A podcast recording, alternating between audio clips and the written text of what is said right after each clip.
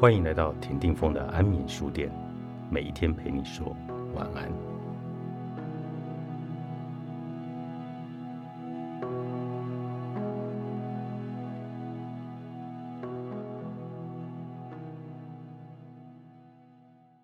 我对你说了很多伤人的话，但我的心碎了。我知道你的心也碎了。这是一部看似简单平淡。但情绪深沉，给人隐隐作痛的哀愁，却依然在细微处不断的透进一丝丝光线的电影《海边的曼彻斯特》。它让我们对生命逐渐燃起热情，围绕着轻柔的悲伤与细腻的铺陈，足以掏空人们内心最深沉的情感。关于愈合，有些伤痕可以因为时间而结疤。但撕心裂肺的剧痛，若置之不理，却只会逐渐腐蚀、扩散整个身躯。电影里巨大深沉的痛楚，有如叶青的无声一时，被一层一层剥开到我们直视着主角的内心阴影。多少绝望与打击与诗文不谋而合。前半首诗是这么写着。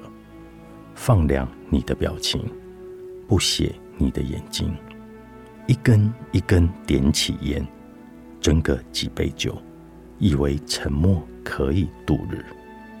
故事从波士顿的一个形单影只、毫无温度的男子里钱德勒展开，按表操课，日复一日的过着一成不变的生活，虽然尽忠职守，但毫无生气。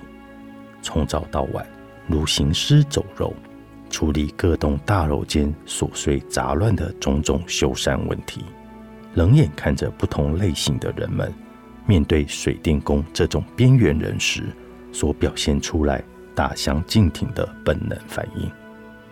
即使他遭遇客诉，这个失意的背也没有丝毫情绪的起伏，在那空无一人的单人房间里。如同他的内心世界缺乏温度，寂寥空洞，似乎每一个睁开眼的明天都只剩下荒芜与沙漠。但在某个一如往常的工作日，突然响起的手机铃声，让李停下手边无意识的铲雪动作，不得不驱车回到自己曾经逃离的家乡，位于麻州的临海小镇曼彻斯特。原来，各个乔钱德勒的生命最终还是走到了尽头。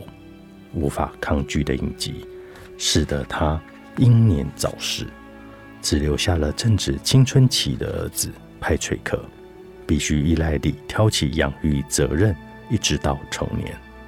由于乔走得非常的突然，也并未事先告知弟弟关于自己儿子的监护权问题。当这个重责大任，落到李的肩膀上时，也顿时令他不知所措，因为此处是他曾经避之唯恐不及的伤心地。揽下了侄子监护权的同时，也代表了必须回到这里定居，并且再次与往事的压迫与折磨继续的苟延残喘、痛苦度日。随着李一边处理哥哥的身后事，一边扮演派去克的第二个父亲。同时，持续唤醒所有不堪回首的笑声和泪水。其实，昔日是有快乐的。然而，接踵而至的悲伤，沉重到他逼近窒息，让李始终无法克服如此巨大的心理障碍。曾经，他与乔拥有人人称羡的兄弟情感。派屈克的童年过程，也不乏他的陪伴与怀抱。他与前妻更有着鸳鸯般的契合婚姻，膝下三个可爱贴心的女儿环绕在小而温馨的屋子里，无法再要求更多的日子，为何最后还是化成了泡影，而成为一个自我封闭、没有灵魂的空壳呢？一层又一层，过去与现在，一波又一波，回忆与当下，慢慢交织。逐渐堆叠，时而平淡，时而浓烈，就连令人震惊的镜头都如此的轻柔而强烈，缓慢深刻的诉说着这个令人悲痛的故事，与多数美国学生并无二致。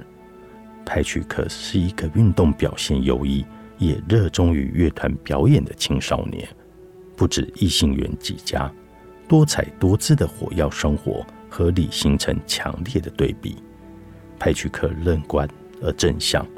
虽然父亲的辞世带给他相当大的打击，但是乔从小给他的谆谆教诲与观念的建立，都培养了正确的积极心态。因此，派屈克并没有沉浸在父亲死亡的阴影里，而选择接受这个事实，依然按照原本的方式过日子。他伤心难过，但还是孩子的他，也很快就往前迈进了。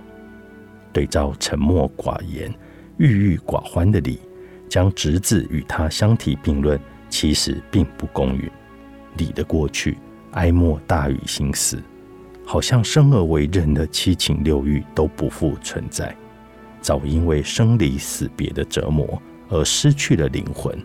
似乎再多加诸而来的悲剧，都无法降低那早已退至冰点的温度。桥，或早或晚。都会因为这个不定时炸弹而撒手人寰，但两人深刻亲密的手足之情，一同经历彼此人生中许多重要最无助的时刻，不仅是后盾，也是依靠。稍微有些年纪与历练的人，那复杂的情感、牵挂与眷恋，更无法在三言两语里就随风逝去。拖着疲惫身躯的中年男子。在曼彻斯特这个小镇无处可逃，面对前妻哽咽的自白道歉，发现自己始终躲避不了往事的阴霾，一把无情火酿成了一辈子的痛，也将他的人生燃烧殆尽。凯西·艾弗列克诠释的这个理，那木然的表情与无神的双眼，透露的竟是深不可测的绝望。但随着剧情的转折，我们开始看到映照在他神情里的微小改变。也许很多事越是逃避，越是沉重的令人颤抖。人与人的关系只会因为疏远而恶化。身为群体动物的我们，在关键时候依然需要被拉一把。导演选择含蓄内敛、意蕴深远的方式。堆叠出令人神伤的疗愈诗篇，柔软动人的镜头与结局的安排，轻轻地展开了充满绝望、冰冷，也掺杂温暖、希望的故事。在无意之间，光进入了万物的裂缝，如同我们表面水波不兴的人生一般。惊涛骇浪过后，只愿还能剩下风平浪静。海边的曼彻斯特。关乎生活，也关乎苦难。有些跌倒的剧痛，让仅只是凡人的血肉之躯，无法再度凭着自身力量站起。时间再久，也无法舒缓痛楚。但是啊，生命终究会找到自己的出口，时而被动，时而主动，时而两者交杂。救赎往往不会存在于显而易见之处。因此，请试着学会与不堪回首的记忆共处，请试着与难以放下的痛苦共存，请试着与好坏参半的自己共同前进。光影华尔兹，作者 Christine，春光出版。